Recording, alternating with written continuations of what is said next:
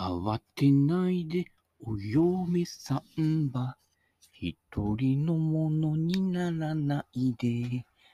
ああ、あってありましたけどね。えー、大丈夫です。慌てないで、お嫁さんは。えー、綺麗な方は、私の周りの綺麗な方は、結構、バツイチさんが多いですね。なんでだろうかななんて思うと、やっぱりあの、その、美しさに惹かれてね、近づいてく野郎がいてね。ところがね、やっぱ中身がない男だとね、やっぱあのー、結婚してね、一緒に住み出すとね、いろいろボロが出てね、もつれるわけですよね。はい。えー、そういう過程を一つ、二つ、三つ、知っておりますけれどもね、慌てないでください。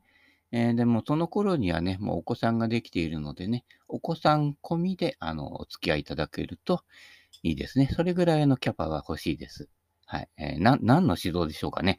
はい。えー、結婚相談所、離婚相談所、えー、ね、いろいろ、もつれる話もありますけどねって、俺ももつれたじゃねえかみたいなね、えー、やぶへびと言うんでしょうか。はい。そういうことで、やぶへびっていうの？なんと言うんでしょうか。えー、もうちょっと格言も勉強したいと思いますけれどもね。はい。ということで、ブッダの言葉。ね、やっぱり体験から来てね、で、こういうのを読むとね、あん時、あん時の、あん時の猪木を思い出し、あん時の私を思い出したりしますけれどもね。はい。えー、多かれ少なかれね、大抵の人は現在も、えー、吸ったもんだ、やってるもんです。はい。あの、隣の芝生は青く見えるってやつですね。はい。えー、隣の芝生見てるより自分家の芝刈りしろよ、みたいなね。えー、そういう感じになっておりますね。はい。怒りの連鎖から抜け出す。はい。えー、あ、これ、ここまで昨日やったんだね。はい。必ず連鎖するんですね。で、あの、対症療法、あれが向こうがこう来たからこっちはこうやってやるってやり始めたらもうドツボですね。はい。あ誰とは言えますけれどもね。はい。えー、そうじゃなくて、自分の方に変化が起きると、受け取り方が変わると。受け取り方が変わると、受け取り方が変わったっていうのが、相手に何気に、相手も何気に感じ取るんですね。そうすると、ん？待てよみたいな感じでね。そこで流れが変わってくるということが起きます。で、あの、運のいい人っていうのは、運、運がいい悪いってただ偶然じゃなくてね、その受け取り方が違う人っていうのが結構幸運を手にする人ですね。あの、私幸運手にしたいの、パワーストーン買うのっていう人は大抵あの、外れですよね。あの、結構海岸に落ちてます。いろんな石ね。あの、見つけるプロセスも大事なんでね。買ったら負け。ね。あの、俺のあの、リサイクル道じゃないですけれどもね。ポチったら負け。現場で見つけろよと。時間かかってもいいしね。ああの時買おうかななんて迷ってたのがね、先に買われちゃって、ああ、買っとけばよかったんですけど、そういうね、ことをこう、何回も体験しつつね、はい、学んでいくというね、リサイクル道っていうね、えー、道までにして高めてしまいましたけれどもね、えー、どっちゅうことはないね、あの、廃品あさりですけれどもね、はい、えー、1000円から3000円の間にね、名機が生まれていますのでね、えー、注意深く見てください。快感と不快の脳内麻薬を解毒する。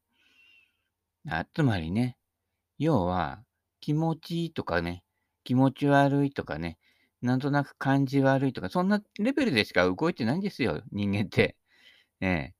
で、その、要は、こう、目先の反応っていうんですか要は、あの、舌先三寸の反応ですね。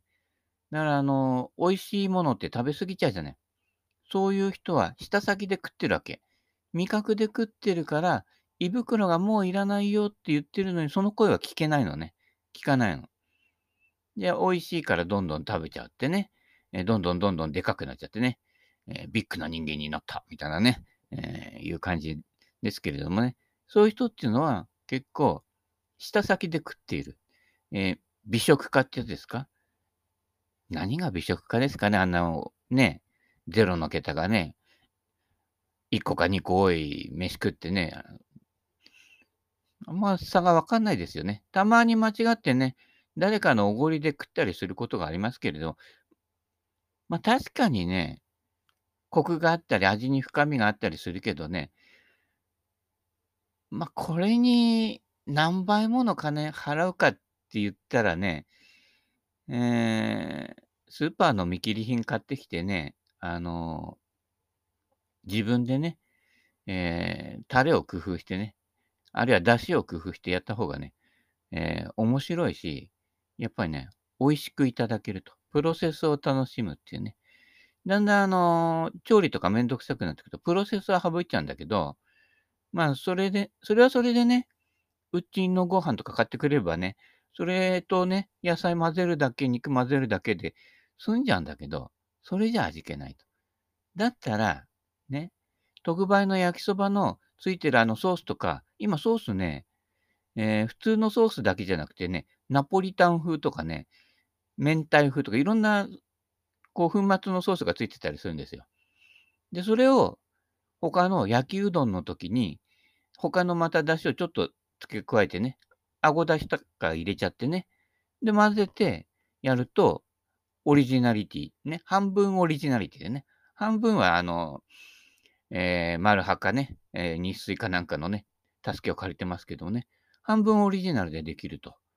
えー、それからあと、よくあの、タイとかね、ベトナムとかあっちの方の麺とかね、売ってるお店あるでしょ。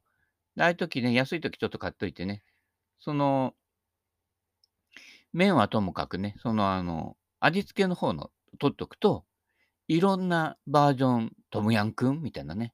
最初トムヤンくんって言われた時に、誰？みたいな感じでね、人の名前かと思いましたけどね、トムヤンくんなのかななんて思ったらね、えー、そういう食い物だったっていうことですけれどもね、いろんなトムヤンくん作れますよ。はい。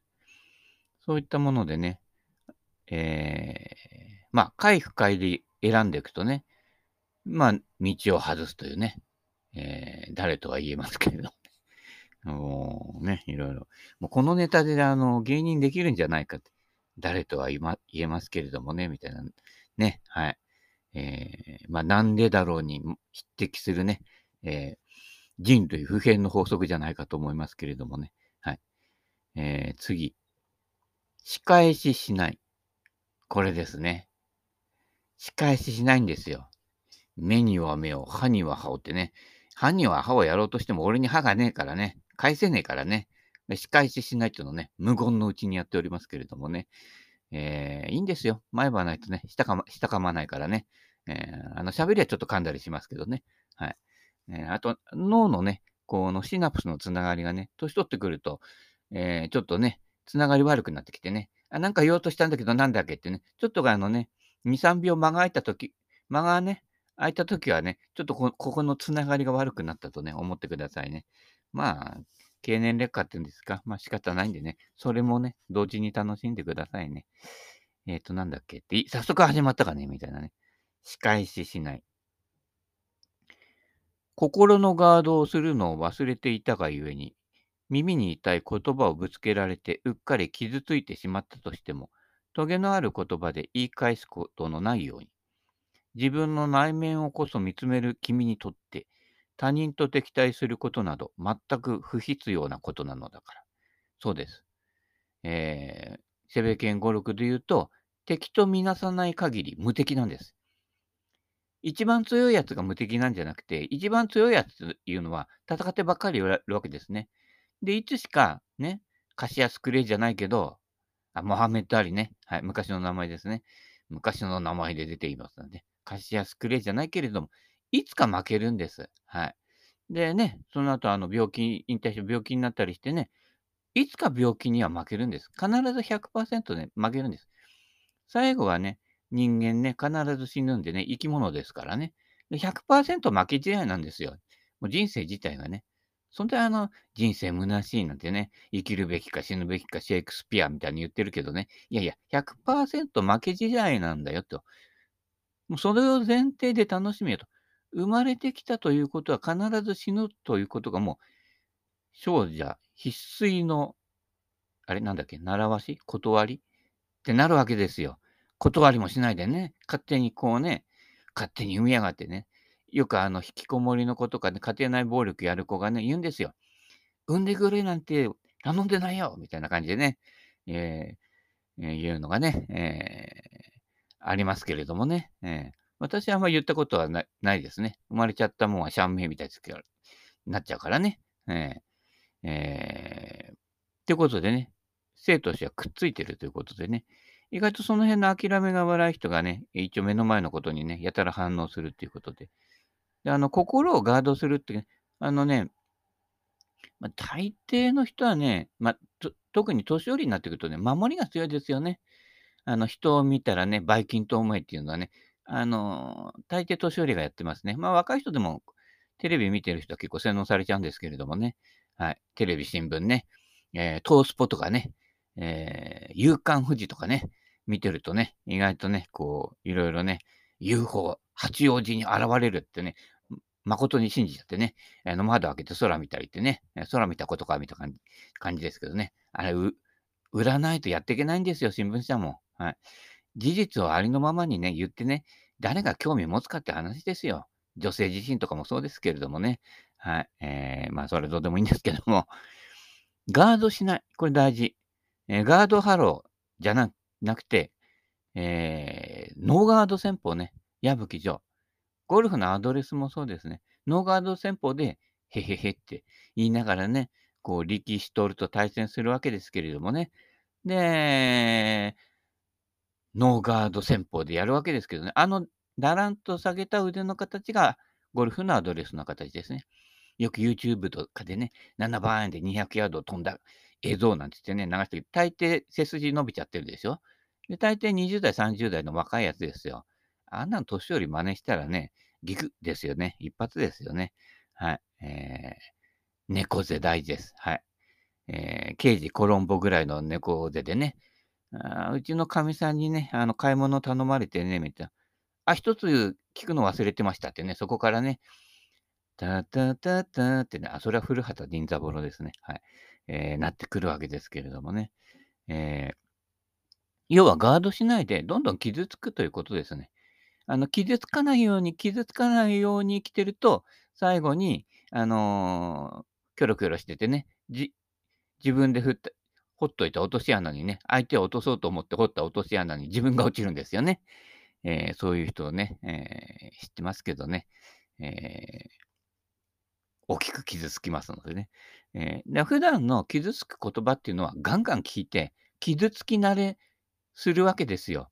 で、傷ついて、さらに自分で、ああ、そんな私がダメだったみたいな、ね、こんな女に誰がしたってやっちゃうと、二重の句になると。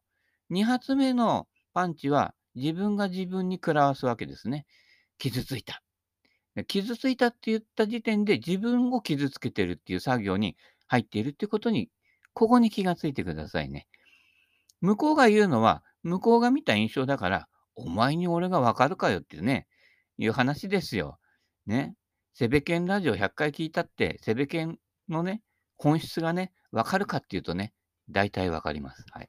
えー、トゲのある言葉で来たらね、あ、バラにはトゲがあるんだって。で、布施明のね、君はバラより美しいを歌えばね、一目あったその日から恋の花咲くこともあるとね、最初はトゲ持ってるんですよ。あの警戒してね。ところがね、途中からね、えー、変わりますんでね。はい。それはあなた次第ですね。はい。えー、なんのこっちゃばんなことですけどね。はい。相手の過ちではなく、自分の内面を見よ。相手の過ちばっかり突っ込む人多いですよね。特に政治家に多いですよね。えー、野党は与党の、与党は野党のね。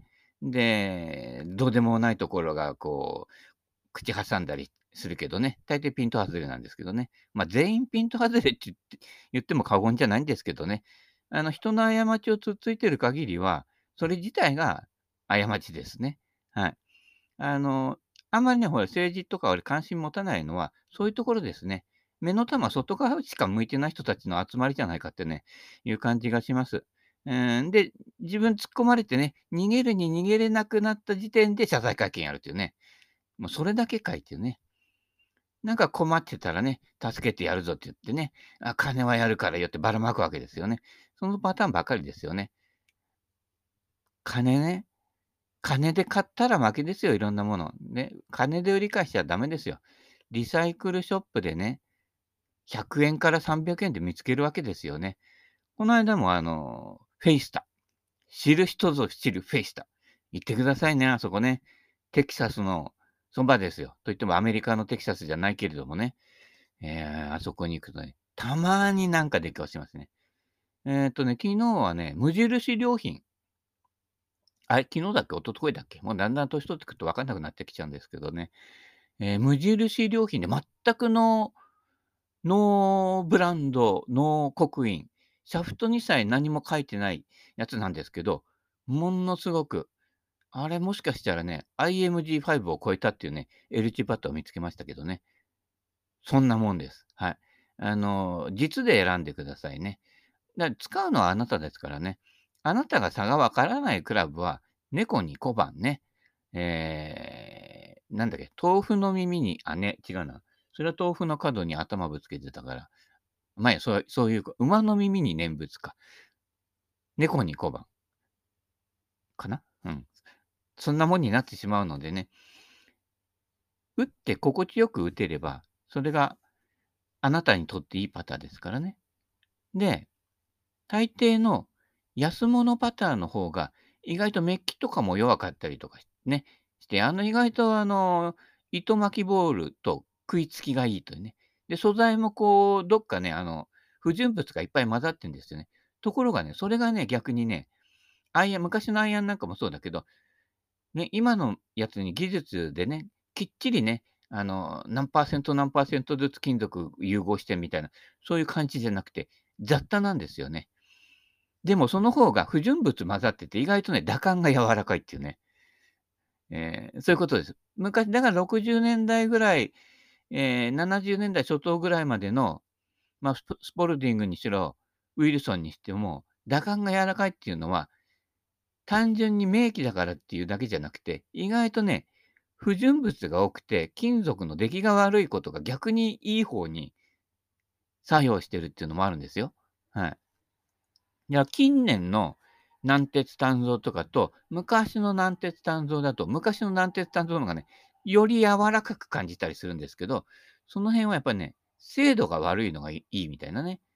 よくあの、カメラの世界でもそうですけど、昔のね、やっぱりあの、手作業でね、研磨したレンズの方が、ボケ味に味わいがあると。で、機械ですっごい精密に、こうね、削ったレンズだと、綺麗には映るんだけど味気ないっていうね。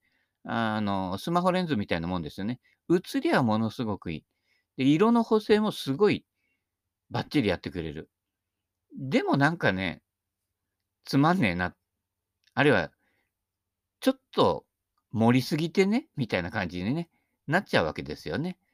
精度が良すぎるからですよね。そこをあえて精度を落として、この間もね、若い女の子だったかな映るんですよ。撮ってまして、あの、フィルムの、富士フィルムのね、ガチャって言ってね、あの、フラッシュもついてないようなやつね。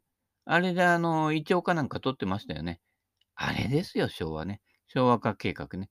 ぜひね、あの、リサイクルショップ行ったらゴルフクラブだけじゃなくてね、カメラのコーナーもいっぱいね、あの、フィルムカメラ結構昔だったら高かったやつね、10万も20万もしたようなやつが3000円ぐらいでポコンと置いてありますよ。レンズともどもね。で、あれ、ガチャってはめてね。たまにはね、フィルムやってください。あの、現像も、えー、だいぶ少ないですけれども、やってるところ残ってます。まあ、ただ、あの、値段的には昔のね、私が働いていた現像所なんかね、えー、プリント込みで598円とかだったんですけど、今ね、やっぱ1340円ぐらいはね、えー、しますけどもね。でもそれでもね、いいですよ。で、やっぱり1枚にかけるね、あの、ショットね、これ、フィルムもったいないからって、24枚しか撮れなかったりするわけですからね。大事に撮る。あとはね、撮りたいんだけど、目でめげめでるというね。そこが大事なんです。その場でそこを体験するっていうことがなくなっちゃうんですよ。デジタルでね、何枚も撮ってね、えー、ダメだったら証拠すればいいっていうね。そうなっちゃうと、1枚あたりのね、思い入れが少なくなってくると。これをね、一眼レフの昔のね、フィルムカメラの望遠とかで一生懸命撮ってね、やると、その1枚の思い入れがね、大事になっていくんです。出来上がった写真見てね、ああ、まあ、それほどでもなかったかなって言っても、それがいいんですよ。その瞬間にその場でどれだけ体験してるか、ね、自分の心に移してるかが大事なんです。で、そういう姿勢が、ね、人間関係にもちゃんと現れてくるわけですね。あダメだったら別の人を選べばいいよ。そういう人は、ダメだったら別の人をに選ばれてる人なんですよ。ね。私何回もね、出会いと別れを繰り返すのってね、まあ95.8%お前のせいだよっていうことですね。はい。で、そういう人ほど相手を物色して、この人私にとって都合がいいかしらっていうね。で、たまたま都合がいいのを見つけると利用されちゃうんですよ。バカな男は。はい。えー、見かけじゃないというね。もうね、綾野浩二も言ってましたね。美人は3日で飽きる、ブスは3日で慣れるとね。これ、基本大原則ですね。はい。えー、なん、何の話だった怒りの話じゃなかったんですかね。まあ、相手の過ちではなく、自分の内側を見ろということですね。えー、他人がやらかしてしまったこと、他人がすっぽかしてしまったこと、そんなものをじろじろ見なくていいと。ね。その代わりに視線をくるっと君の内側へ反転させて、じっくり見つめてみるといい。自分は何をやらかしてきて、何をすっぽかしてきたのかなってね。おめえだよってね。大抵人のこと突っ込み入れる人は、自分自身のことは突っ込んでないのでね。えー、ところがね、えー、やってるんですよ。それ全部言うとね、大体82.5%の人は怒るんでね、あんまり言わないんでね、時々ね、こういうね、誰と言えますけどネタでやっておりますけれどもね、はい。えー、ガンガン、人に迷惑かけて生きてください。昔の道徳でね、人に迷惑かけないような人間になりなさい。お前が一番迷惑なんだよってね、人に迷惑かけないようにね、きっちりね、ガチガチに固まってるね、そのお前の姿がね、えー、ま邪魔とは言わないけれどね、ま、正直ね、家庭なっていうね、あのー、いう感じですよ。